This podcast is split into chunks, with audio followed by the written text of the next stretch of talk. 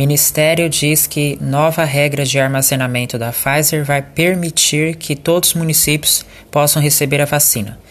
Na manhã desta sexta, a Anvisa informou que o imunizante pode ser conservado em temperatura controlada entre 2 graus e 8 graus por até 31 dias, permitindo maior estabilidade no transporte da vacina para regiões mais distantes das capitais.